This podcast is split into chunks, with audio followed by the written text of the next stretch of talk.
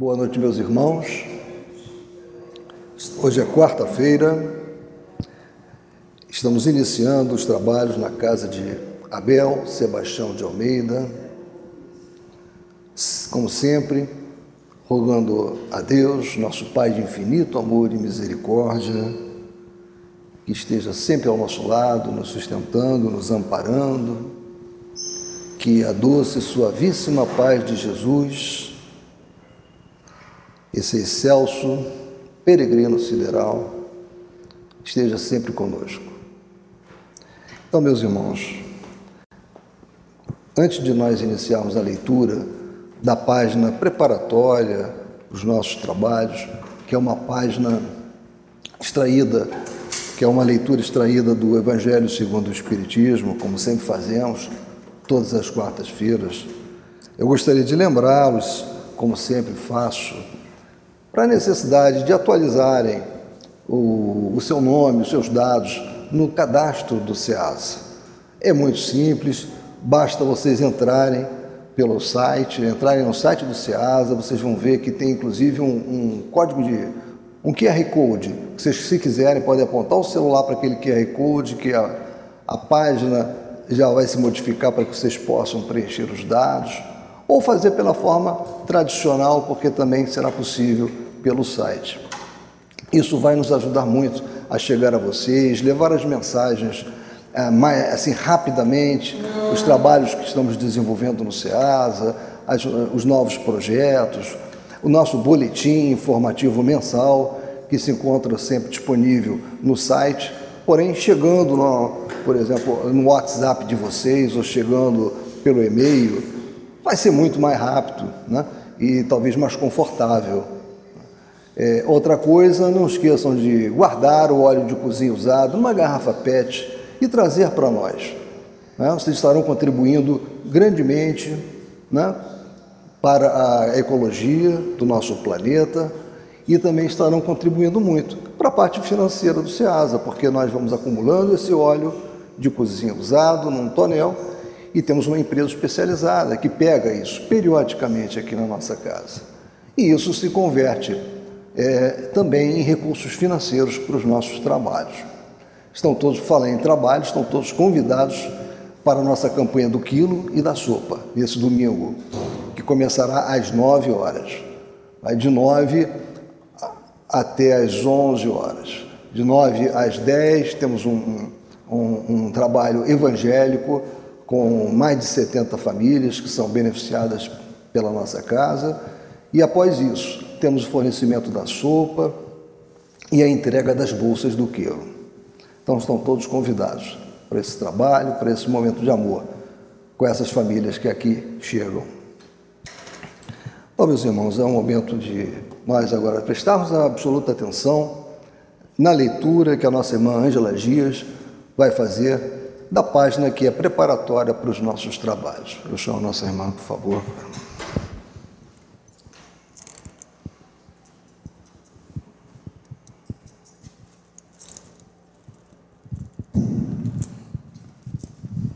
Boa noite, irmãos.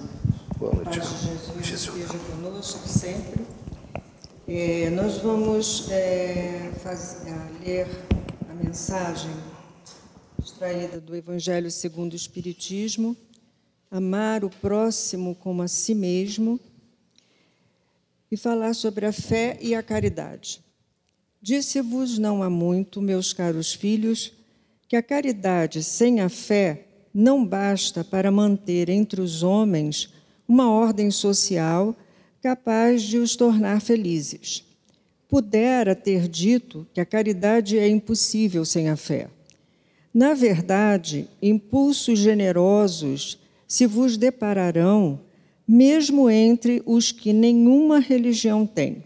Porém, essa caridade austera, que só com abnegação se pratica, com um constante sacrifício de todo interesse egoístico, somente a fé pode inspirá-la, porquanto só ela dá se possa carregar com coragem e perseverança a cruz da vida terrena.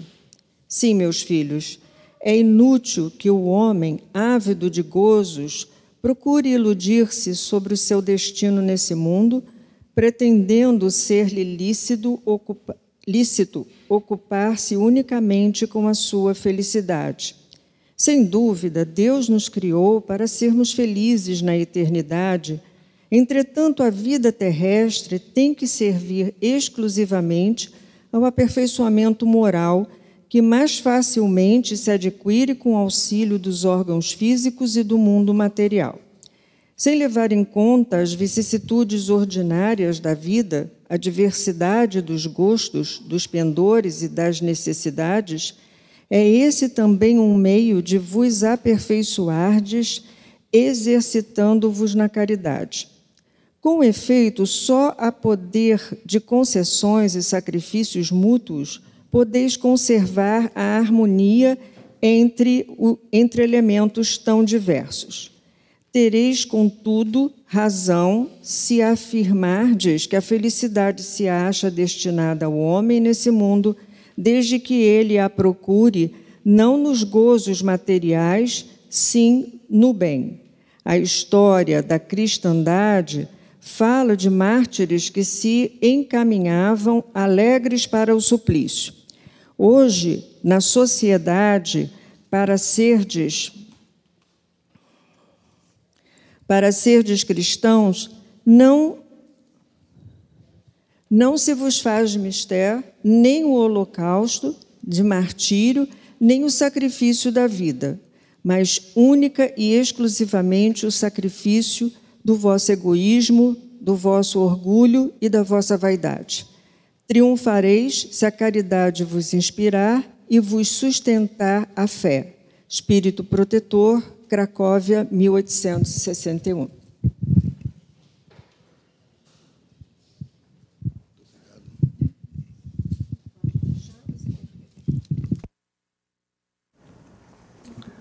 É fundamental a nossa modificação e nos lembra da importância da caridade.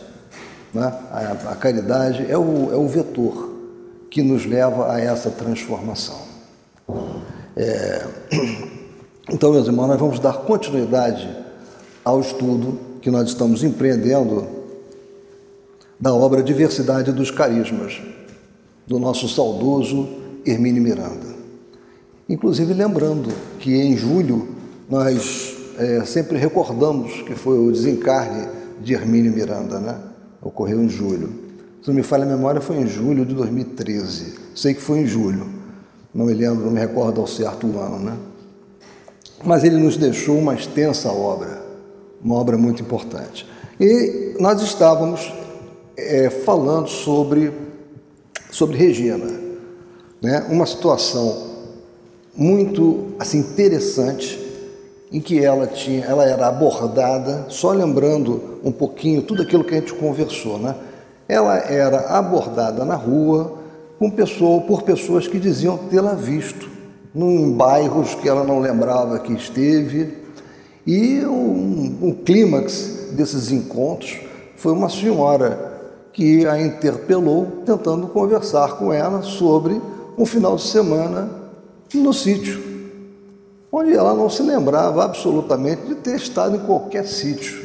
E uma coisa interessante desse relato feito por Regina é, é de que essa senhora não a, a, tratava por um outro nome.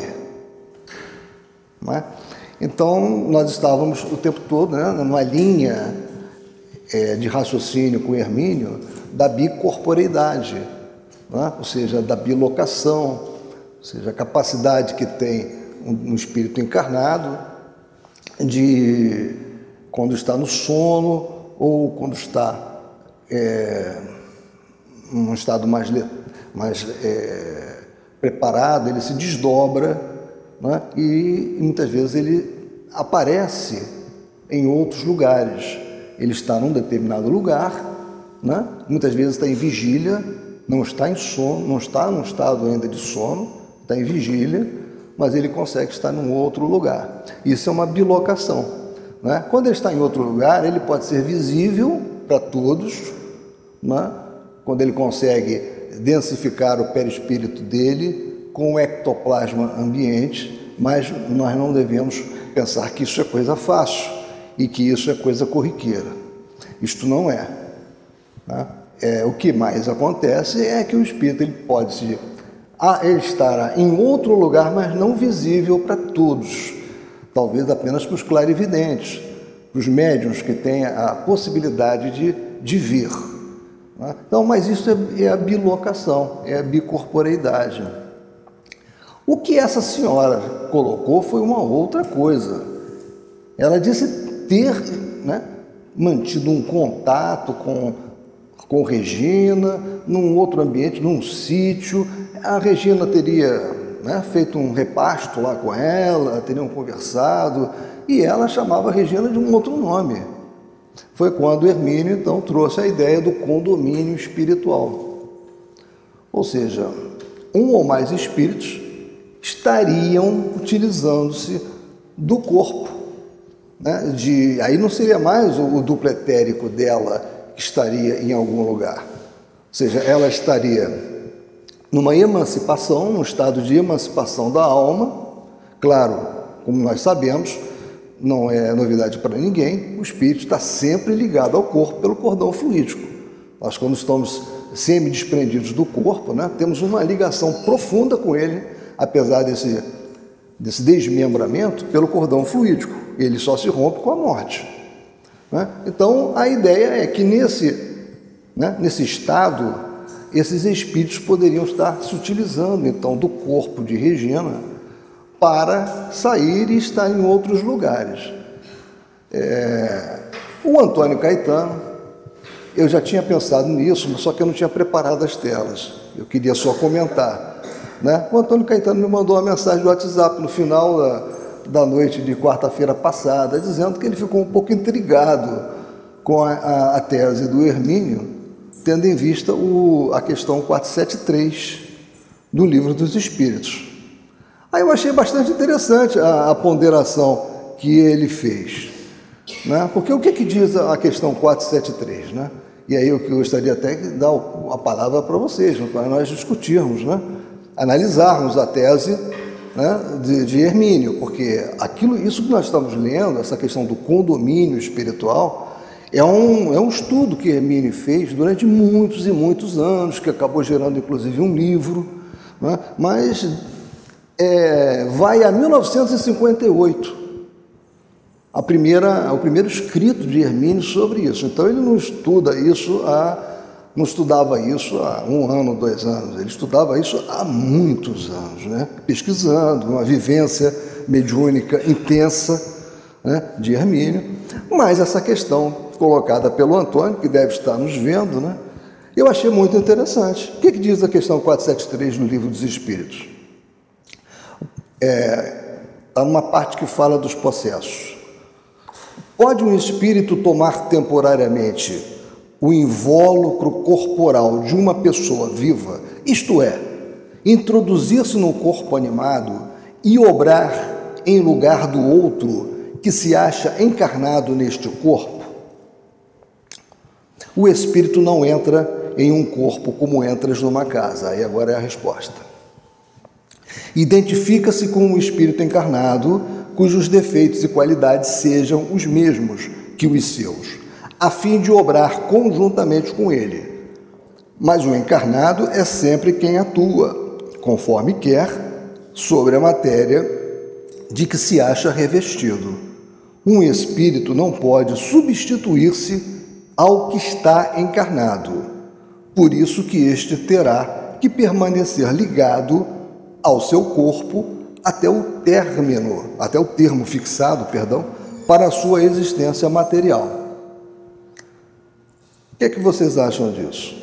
Essa nós temos que ler com cuidado, né? Essa resposta à pergunta, né? é, qual foi a ideia que está por trás, né? o que, é que os espíritos quiseram traduzir nisso aí, né? porque há outros desdobramentos, inclusive no próprio livro dos espíritos, né? Alguém gostaria de falar um pouco sobre essa questão 473? 3, que eu tô, passei para 474 aqui. Deixa eu preparar aqui o. Deixa só ela levar para você, que aí todos vão ouvir, Glória. É a glória. Não, o que eu consigo entender que ele quer dizer aí é que não existe a possibilidade de. A gente está falando de um corpo material ser habitado ou coabitado por dois espíritos, né? Isso é óbvio, né? não existe isso. Quer dizer, a gente nasce, o teu perispírito está ali, você veio ligado àquela matéria, ok. O que a gente, o que é falado no livro, né, o que a gente estudou e falou em condomínio espiritual, etc. e tal, não é uma coabitação, né? É na realidade uma, um momento onde ele influencia ou ele de alguma forma consegue, né, utilizar aquele corpo para os seus intentos, mas não desassociado da, do espírito que está encarnado, é óbvio, né? Ela ali funciona como um médium que é, é o que a gente vê, por exemplo, assim, estou tentando imaginar que quando a gente fala de obsessão, né, e de subjugação, o que, que é isso na realidade? Né? O espírito é subjugado, agindo ali de uma forma que aparentemente ele não faria, e óbvio que se ele tem afinidades, né, é o que ele diz ali, afinidade existe pelas qualidades defeitos que o espírito encarnado tem com o espírito que de alguma forma está agindo naquele momento com ele. É evidente que existe a sintonia. Ninguém descarta a sintonia, ninguém descarta o fato de que é um espírito à parte, mas às vezes são as situações onde você perde o controle, teoricamente, não o controle, né? mas você está aquém desse controle total, você perdeu o seu próprio controle. E aí acaba, na subjugação é isso, né? Você acaba cedendo a esse espírito a possibilidade dele te induzir a fazer aquilo ou outro. E eu acho que é mais ou menos a mesma coisa. Quer dizer, na realidade, ele, ela ali estava com um espírito afim, né, onde ela, em desdobramento profundo, permitiu que, de alguma forma, ele a conduzisse, né, para que ela fosse até corpo, determinado. Né? que o corpo foi era que dela, que o né? espírito era dela, ali foi essa, ele usou mas o corpo, que ele né? fosse até lá e agisse, como a gente falou em Síbio, em Eva, não existia uma tomada do corpo. Né? O espírito A, B, C, D, 1, 2, 3, eles não se apossavam do corpo isoladamente. Né? Aquele espírito que encarnou estava sempre presente ali. O que existia era uma, que o Hermínio chamou de condomínio, uma coabitação né? de um outro que aí o influenciava e ele agia de uma forma aparentemente diversa da dele. Eu acho que é isso, é, foi o que eu é, entendi. Muito interessante. Você botou um tema, você falou da subjugação, né? E é sempre, como você falou já da subjugação, é sempre bom lembrar que na, na, em obras póstumas, Kardec coloca que o paroxismo da subjugação é a denominada possessão bíblica. Né? Ou seja, a possessão não existe, porém, você vai ver que no próprio livro dos Espíritos nas, e nas obras né, complementares, é usado esse termo né, mostrando que seria o paroxismo da subjugação. Muito interessante a tua avaliação. É, é uma condição assim que a gente percebe que o espírito né, é encarnado cujos defeitos e qualidades sejam os mesmos que os seus, existe uma concordância, uma similitude, a gente pode dizer assim, vibratória para que as coisas aconteçam. Não é verdade? Isso. Pois, no caso da subjugação, é, é como assim, até o, o Ronaldo falou, o o Mauro falou uma coisa interessante. As coisas, os, os digamos assim, os nossos deslizes, discutem um processo cumulativo, de repente chega um momento que a subjugação está prontinha. É. Mas houve isso e tem essa concordância, que eu diria, né? essa uhum. similitude de defeitos, que é dessa maneira essa afinidade, né? Exatamente. Perfeito. Ele pode se aproximar. Perfeito. E eu, Sérgio? Deixa eu fazer uma, uma contribuição. Não vou teorizar, vou contar um fato que eu presenciei a Nelly é, tinha uma tia já desencarnada, tia Lucinha. Então, para vocês entenderem quem era a tia da Nelly, ela era assim similar à Dona Nilza. Lembra, quem lembra da Dona Nilza, né? Aquele jeitinho da Dona Nilza, de doce, de falar. A tia Lucinha da Nelly era exatamente a Dona Nilza. Uma senhorinha assim, baixinha, boazinha, tranquilinha. Bom, o fato ela era um bandista e ela incorporava e bebia litros de cachaça e fazia coisas do arco da velha. Passada a noite toda, a tia Lucinha acordava assim e falava assim: aconteceu alguma coisa? E não sabia de nada e ia embora para casa tranquilamente, como ela sempre ia, igual a dona Nilza. Boa noite, boa noite. Tal. E durante aquele período da noite, ela fazia uma fusarca que ninguém poderia imaginar. Isso não é teoria, isso é fato. É o fato. Né? Vivenciado. Interessante. É, acho que depois essas emanações etílicas eram evaporadas, né? Quando ela entrava, era uma coisa de. Tem mais, tem mais contribuições aqui. Precisa, senão Isso seria no caso, o agênere seria isso? Não, o, o, o agênere, ele é um espírito desencarnado que ele se materializa e ele convive por um tempo maior ou menor com as pessoas, com os espíritos encarnados. Inclusive, eu citei na quarta-feira passada uma obra muito interessante para quem deseja pesquisar, que é o livro de Tobias, que é, é sobre um agênere que, inclusive, ele bebia, comia, ou seja, todo o tempo que ele passou no relacionamento, ele era aparentemente um ser humano, como os outros encarnados, entendeu? No final é que ele realmente foi embora depois de cumprido. Não vou falar tudo, senão vocês vão querer ler o livro de Tobias, né? Mas é isso, a gênio não, é um espírito desencarnado que se materializa. Mas vamos lá. Não, é que no livro dos Espíritos, Kardec não aceitou, não aceitava a possessão. Mais tarde, nas outras obras, ele já veio a, tecer considerações, porque ele passou, observou né, experiências é, de que, em que o espírito realmente se afastava, dizer, o dono do corpo, né? Uhum. Se afastava e dava, deixava um espírito tomar, vamos dizer, conta, né? vamos dizer, dirigir completamente aquilo, mudava completamente. Então, quer dizer, existe esse tipo, não é só a subjugação, ele falou na subjugação, mas aí a possessão, que ele inicialmente não aceitava, ele depois vai ver. E tem um livro dele, quer dizer, uma obra que não é muito assim, que, que cujos casos aparecem na revista espírita sobre eh, justamente obsessão. E ele observa eh, essa independência. Quer dizer, claro que o dono do corpo permite, né? porque ele se afasta e fica ligado pelo fio fluídico. Quer dizer, o corpo é dele. Mas ele como que empresta para o outro fazer o que ele quiser, quer dizer, então fica completamente diferente. Há casos que ele eh, analisa, relata, assim, tal.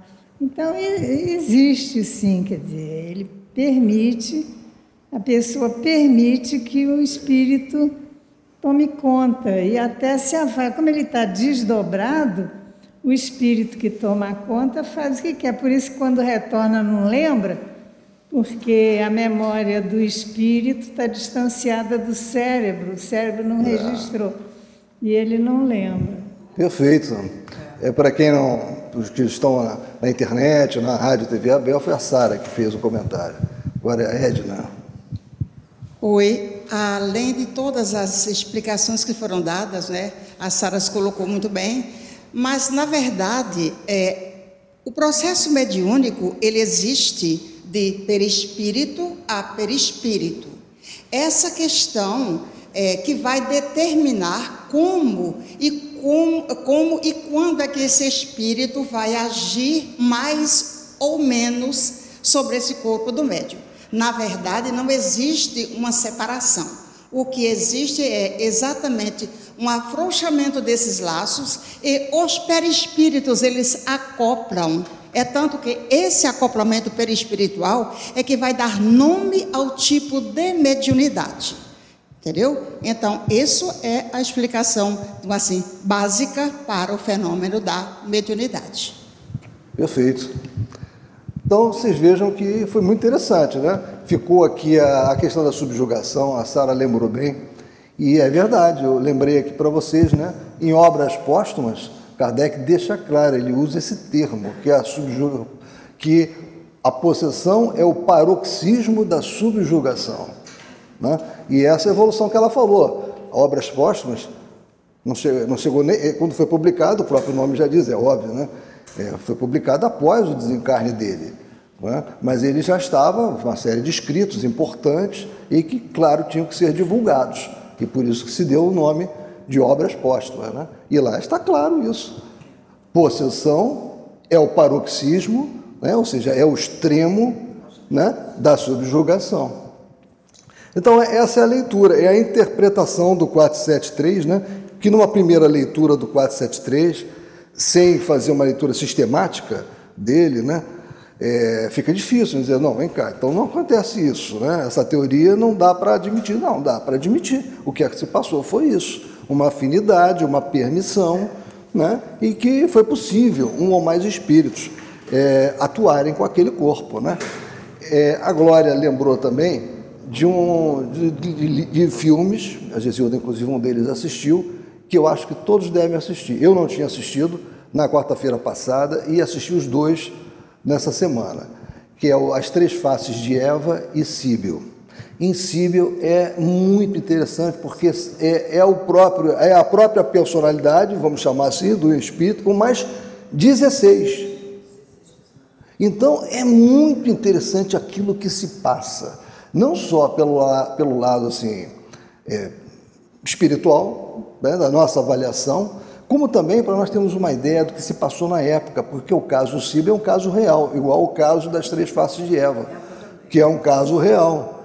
Né? E aí mostra como, e foi uma médica que trabalhou no caso Síbio, e como é, a opinião dela não era levada em consideração no início, até que ela chegou ao âmago do problema, né? tudo era um problema histérico, era histeria. E a histeria era, era só de mulher, né? Você veja como é que era. Era físico, né? ligado a problemas uterinos né? e só das mulheres. É... Miranda fala muito, de uma forma muito interessante sobre esse passado né, ruim né, da ciência com relação a isso, né? interpretando que histerismo era apenas físico e, mesmo assim, vinculado à mulher. Né? Então, foi um longo processo que Freud rompeu. Né? E a partir dali, os outros começaram a pesquisar. Charcot, né? É alguém que quer falar? Não sei se. Ela vai levar então, por favor. Senão ninguém escuta, né? não, é, não é. É porque os que estão na internet, não acompanhando, não vão ouvir. É, eu me lembrei que tem um filme, né, na, eu acho que é na Netflix, chamado Histeria, e fala exatamente sobre isso no início, não, no final do século passado. Né? E é bem interessante, né? Uhum. É bem interessante. Histeria. Histeria. O nome do filme é Histeria e é de falando sobre um médico que tratava das mulheres que tinham esse problema, que era a histeria, que era é, provocado pelo útero, bom, enfim. Mas vale a pena. É, interessante, histeria. Vou colocar também no meus livros, dos meus filmes para assistir, né? Bem, pessoal, então, acho que foi uma análise muito interessante essa. E a, a provocação que o Antônio Caetano fez também foi muito boa. Né? Nos permitiu essa conversa enriquecedora aqui, né? Glória, você quer falar alguma coisa?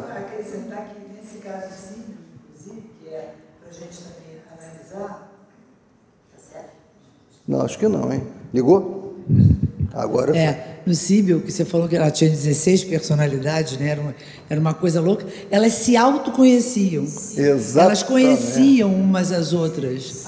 Sabiam é, uma da existência uma da outra, quer dizer, é. É, falavam daquele ou outro, então não era uma coisa assim, chegava um, chegava outro, chegava outro, era uma coabitação, é. exatamente. E né? tinha os gatilhos, né? Que, tinha os gatilhos que, em que aparecia uma, que conseguiu, que inclusive, se, se, manipular é, é, é, alternadamente. Era uma, é uma coisa muito louca. Karina, não sei se você quer colocar. Porque a Karina já deve ter estudado isso, né, Karina? É, eu estou ouvindo aqui vocês falarem né, sobre esse filme, não assistia, Dois Vou filmes. assistir. E eu estava ouvindo ali a Ana Maria falando do, desse filme Histeria. Eu lembro que eu, eu assisti, foi um, é uma série, né? E que tinha, né, na série tinha é, a histeria. Então não sei se agora tem um filme Histeria. Ou se foi dentro da série do Freud.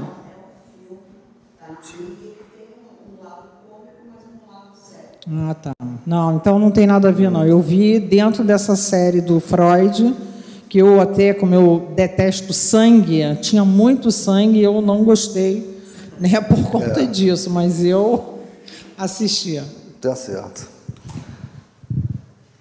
Então, pessoal, eu trouxe na sequência o que não. Hoje, agora com a discussão que nós fizemos do 473, ficou até né, é um pouco desnecessário a linha que eu ia adotar aqui de, né, de raciocínio, né? Eu trouxe o 474 para ir nos ajudando, né? Mas nós avançamos aqui de uma forma interessante. Na questão 474 do Livro dos Espíritos, o que é está escrito lá? Desde que não há possessão propriamente dita, isto é, coabitação de dois espíritos no mesmo corpo, pode a alma ficar na dependência de outro espírito de modo a se achar subjugada ou obsidiada ao ponto de a sua vontade vir a achar-se de certa maneira paralisada? Respondem os espíritos, sem dúvida. E são esses os verdadeiros possessos. Mas é preciso saibas que essa dominação não se efetua nunca sem que aquele que a sofre o consinta, quer por sua fraqueza, quer por desejá-la. Muitos epiléticos ou loucos, que mais necessitavam de médico que de exorcismos, têm sido tomados por possessos. Ah, essa questão da, né, da afinidade que a Glória colocou, que funciona muito, é muito importante isso. Essa coabitação não é assim. E nessa pergunta, questão 474, tem uma, uma, uma observação de Kardec. O vocábulo possesso, na sua acepção vulgar, supõe a existência de um demônio, isto é, de uma categoria de seres maus por natureza, e a coabitação de um desses seres com a alma de um indivíduo, no seu corpo. Pois que, nesse sentido, não há demônios, e que dois espíritos não podem habitar simultaneamente o mesmo corpo, não há possessos na conformidade da ideia a que esta palavra se acha associada. O termo possesso só se deve admitir como exprimindo a dependência absoluta em que uma alma pode achar-se com relação a espíritos imperfeitos que a subjuguem. Ou seja, ele fechou a ideia. Primeiro que ele falou de coabitação. O que não existe é aquela coabitação, ou seja, direto, né? aquilo acontece sem parar ininterruptamente. Ele fala, essa coabitação ela não existe, mas pode haver essa subjugação. Então, momentaneamente, você pode ter essa constrição tão forte né? que faça com que a pessoa, que aquele corpo né, seja usado por um espírito, perfumando, né? É, Kardec distinguia três categorias no processo obsessivo. Né? Nós até falamos, eu não vou nem é, me deter muito, que é a obsessão simples, fascinação e subjugação, onde eu queria chegar. A subjugação é a possessão das escrituras. Caracteriza-se pelo domínio completo do pensamento e da vontade da vítima, que age sob o comando de outro. Muitas vezes, o obsedado é forçado a tomar resoluções absurdas, comprometedoras e até contrárias aos seus legítimos interesses. Outras vezes, exibe comportamento estranho, realizando atos ridículos e mesmo perigosos. A sugestão do tipo hipnótico também já mereceu referência. A ideia introduzida na mente impelirá o indivíduo à ação contra a sua vontade. Ordens para fazer isto ou aquilo, assumir certas atitudes ou posturas, ou seja, uma hipnose. E nós vamos ver que mais adiante o Hermínio toca nessa questão da hipnose. É comum o obsessor invadir o campo mental e falar pela boca da vítima. Eu extraí, é claro, isso aqui é, tem mais coisas, isso aí para quem quiser ler um pouco mais, está em Evolução para o Terceiro Milênio, do Carlos Toledo Risini, 17ª edição. Aí sim, esse é o ponto que nós íamos entrar, quando paramos na quarta-feira passada. É o item 5. bilocação versus invasão espiritual. Estamos falando ainda do mesmo tema, só que agora nós alinhamos o entendimento. Né? Fomos lá no livro dos Espíritos, debatemos, né? mas ainda é o mesmo assunto, só que agora é do nosso livro. A meu ver, diz-nos Hermínio, há aqui duas ordens de fenômenos. A primeira consiste em desdobramento que acarreta a bilocação. Ou seja, a pessoa é vista em dois lugares ao mesmo tempo.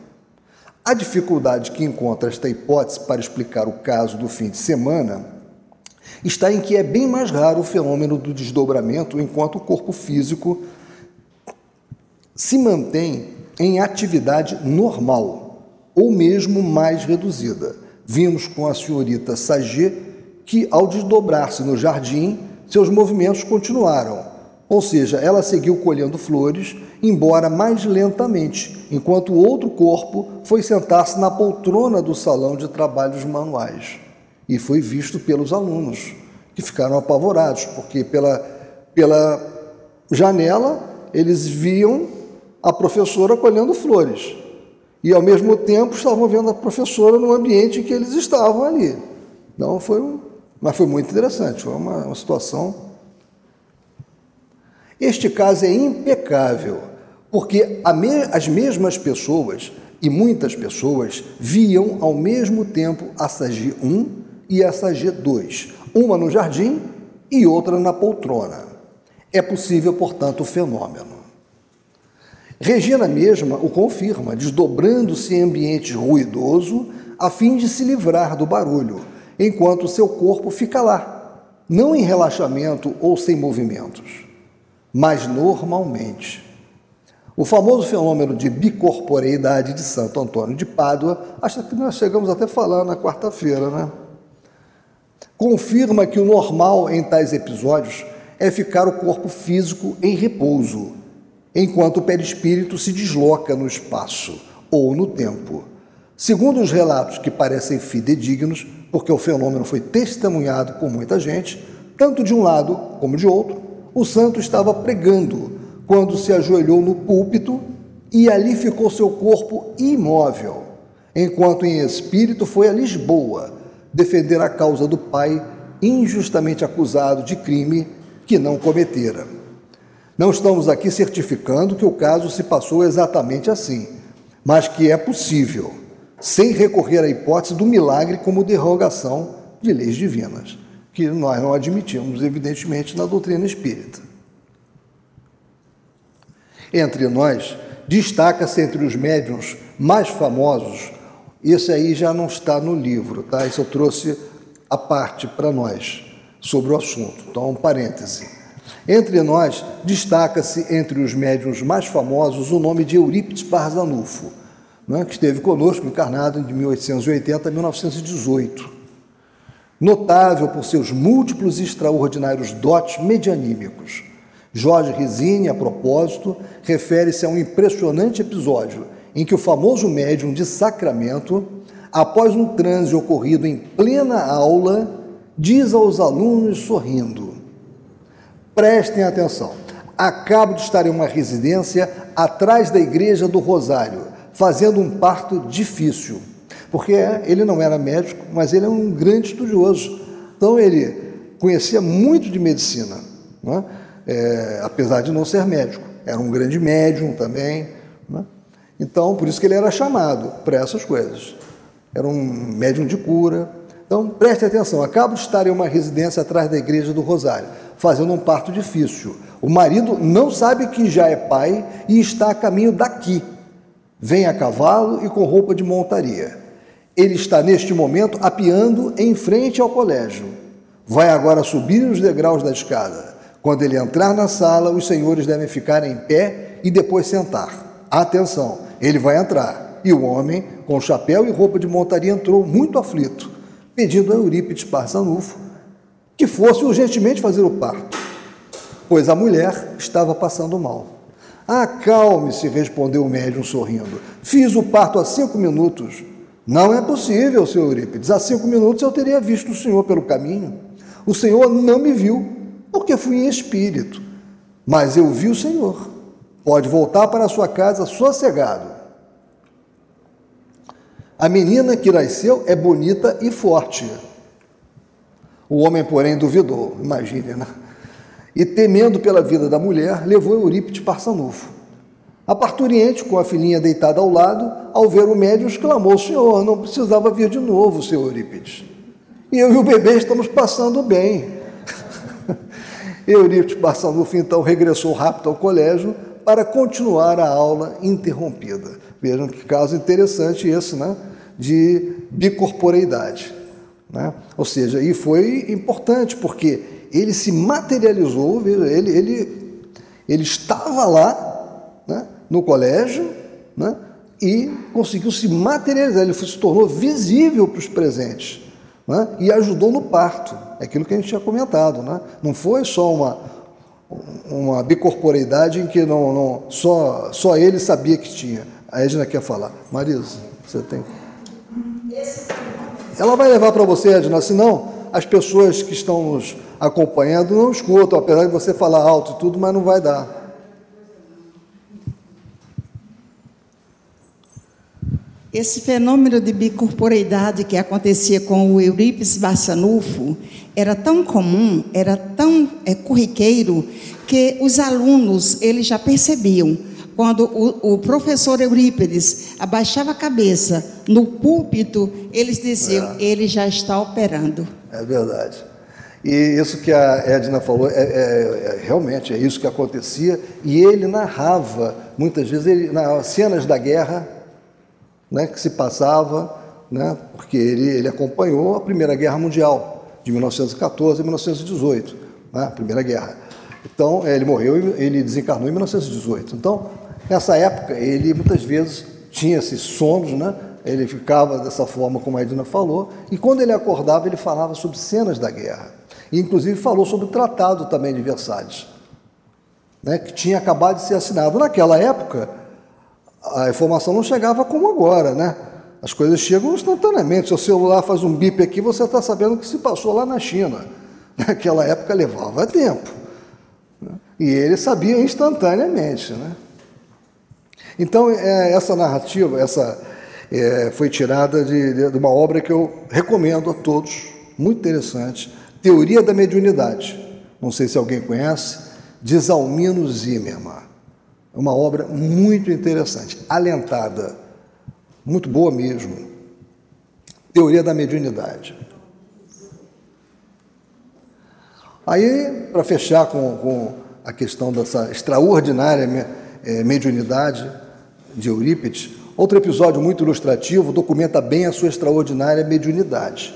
Residia em Uberaba, na rua Bernardo Guimarães, o tenente Afonso Modesto de Almeida, pai de cinco filhos, espírita e grande amigo de Eurípides.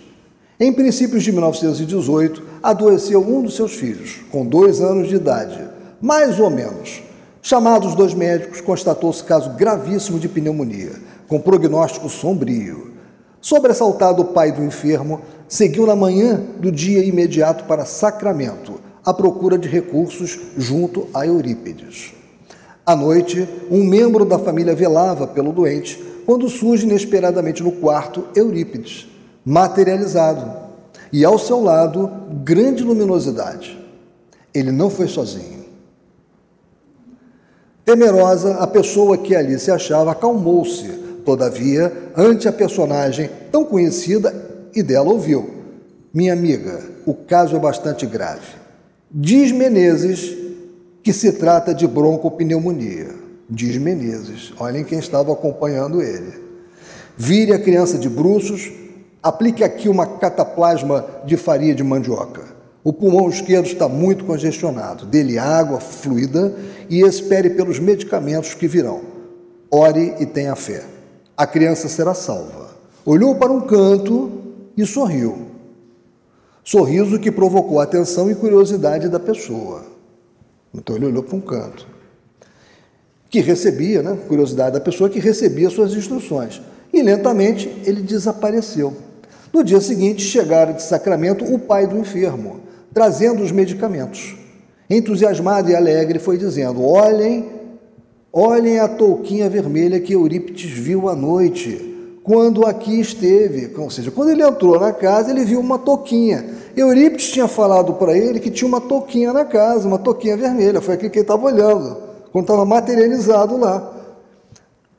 Então, quando é, esse pai chegou, ele falou: Olhem a touquinha vermelha que Eurípides viu à noite, quando aqui esteve. Meu Deus, Eurípides esteve aqui com o doutor Bezerra e curou o meu filho. Sim, Eurípides lhe dissera que à noite, com o doutor Bezerra, esteve em sua casa examinando o doente.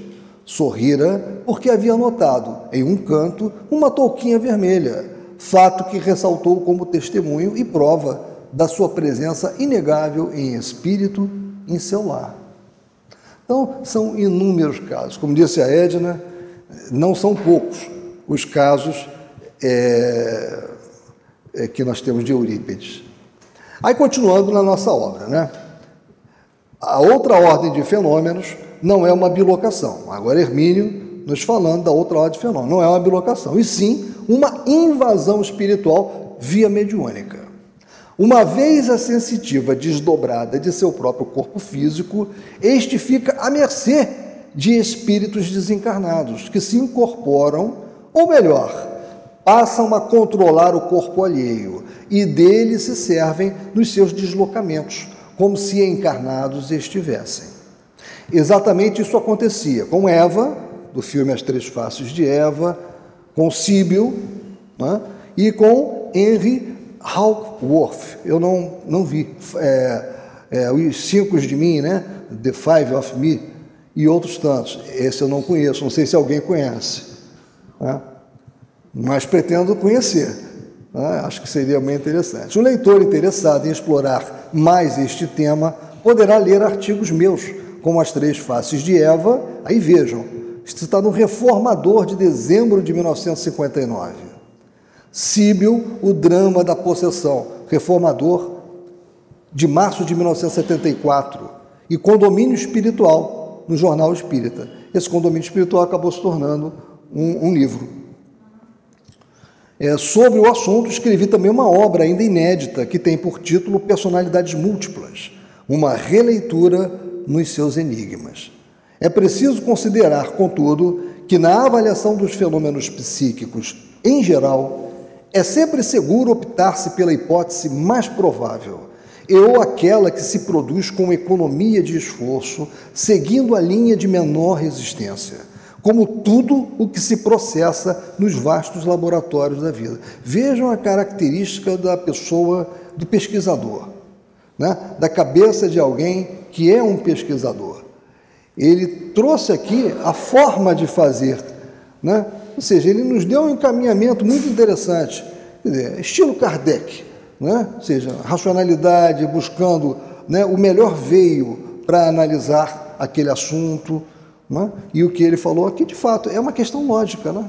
Pesquisa é isso que está aqui. É primeiro descobrir qual é a melhor forma de atacar o assunto.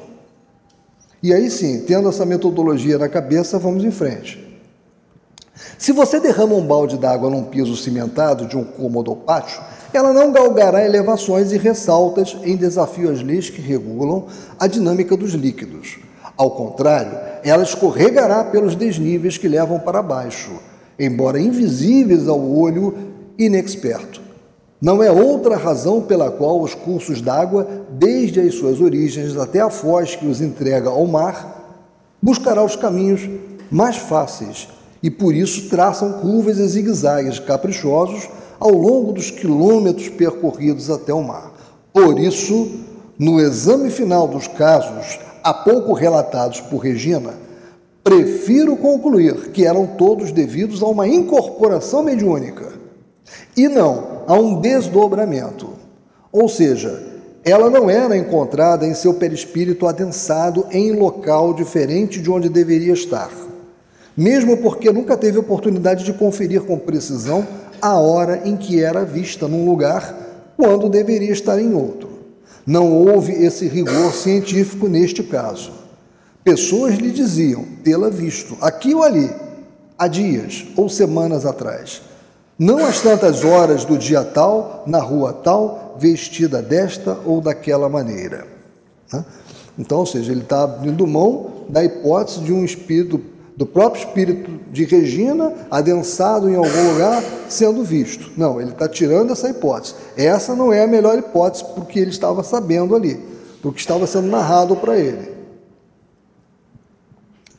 Ser difícil, senão impraticável saber, ela própria, o que estava fazendo naquele exato momento, a não ser que ocorresse em dia e hora de aula.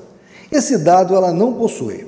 Fico, por conseguinte, com a hipótese mais provável, ainda que neste caso a mais complexa, porque exige a interferência de um espírito que não o seu, considerando suas óbvias faculdades mediúnicas desde a infância e sua facilidade de desdobramento ou ausências, como que era a psiquiatria, a hipótese de uma incorporação espiritual é mais aceitável do que a bicorporeidade, dado que esta não apenas pressupõe certo estado de relaxamento ou repouso, como às vezes até sono mais profundo.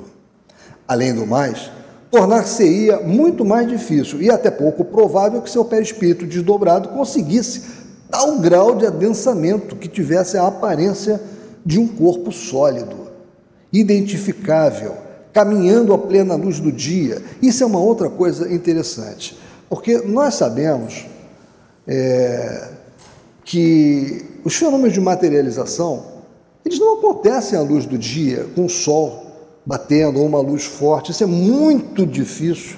Vocês podem ver que as fotos, normalmente, né, e os trabalhos de materialização são em ambientes mais escuros. Exatamente porque essa luminosidade ela atrapalha a ectoplasmia. E essa materialização ela vem do fornecimento de ectoplasma. Então, primeiro, em plena luz do dia, andando. Né? E a outra coisa é o seguinte: ele tem que, ele tem que absorver ectoplasma do meio ambiente. Então, se o espírito está usando um corpo né? e está se locomovendo, mesmo que seja o duplo etérico dele, né? nesse caso seria o duplo etérico, está se locomovendo, ele precisaria estar tá conseguindo, numa velocidade impressionante, conseguir ectoplasma das pessoas, e nem todos têm essa condição de fornecer um ectoplasma. Ele teria que pegar ectoplasma dos vegetais, ele teria. Vejam a complexidade para aceitar uma teoria dessa, né? Hã? Mudou? Era aqui que nós estávamos? É, então, além do mais, tornar-se-ia muito mais difícil, e até pouco provável, que eu já li, que seu perispírito desdobrado conseguisse tal grau de adensamento que tivesse a aparência de um corpo sólido, identificável, caminhando à plena luz do dia pelas ruas de uma cidade movimentada como o Rio de Janeiro. O que alunos seus e amigos viam, portanto, em locais diferentes de onde a supunham estar, não era Regina espírito, com o correspondente corpo físico de Regina, mas um espírito desconhecido na posse do corpo físico de Regina. Isso fica muito mais claro assim. Não é? Ele tirou uma nuvenzinha, né? Eu acho que é, ficou claro só para mim, pelo menos, ficou muito claro. É, ficou claro, realmente. Ele foi aos poucos, né, nos preparando para esse, né, para esse final.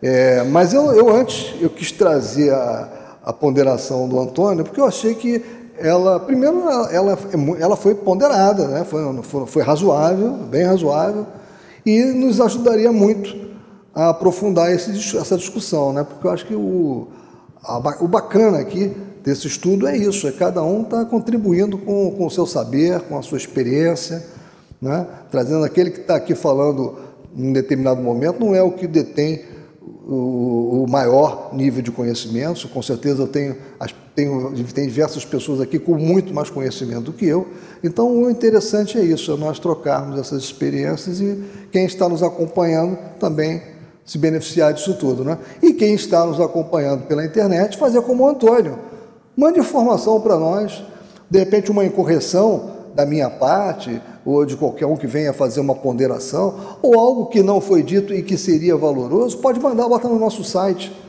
O Antônio Caetano é da nossa casa e ele tinha o meu número de WhatsApp. Não, foi mais fácil. Mas isso não é, não, não é impeditivo. Quem, não, quem quiser se manifestar, use o site do SEASA. Temos uma caixa de diálogo. Vai ser muito bacana. Então eu não sei se aqui. Não, não acabou não. Aí, vou, continuando, né? Para isso bastava, porque ele, ele nos falou, né? Mas um espírito desconhecido na posse do corpo físico de Regina. Para isso bastava afastá-la temporariamente do corpo, hipnose ou magnetização, às quais ela é extremamente suscetível, como pude eu mesmo verificar, e assumir os controles do seu cérebro e, consequentemente, do corpo material. Ele, Hermínio. Todos nós que viajamos de ônibus ou outra condução regularmente, como rotina de trabalho, sabemos da facilidade com que nos desligamos do ambiente e da paisagem, familiares demais e que nenhum interesse tem a nos oferecer. De um estado de alinhamento à sonolência ou desligamento efetivo do perispírito, não há mais que um passo ou dois, ou seja, alguns momentos.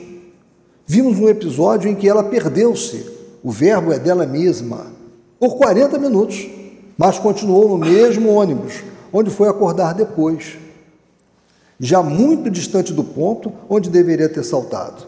Não sabemos, contudo, das vezes em que os espíritos invasores conseguiram fazê-la descer e tomar outro rumo, como, por exemplo, ir passear em Copacabana, onde Regina, corpo físico, foi vista sem que ninguém suspeitasse de que o espírito que controlava esse corpo não era o de Regina.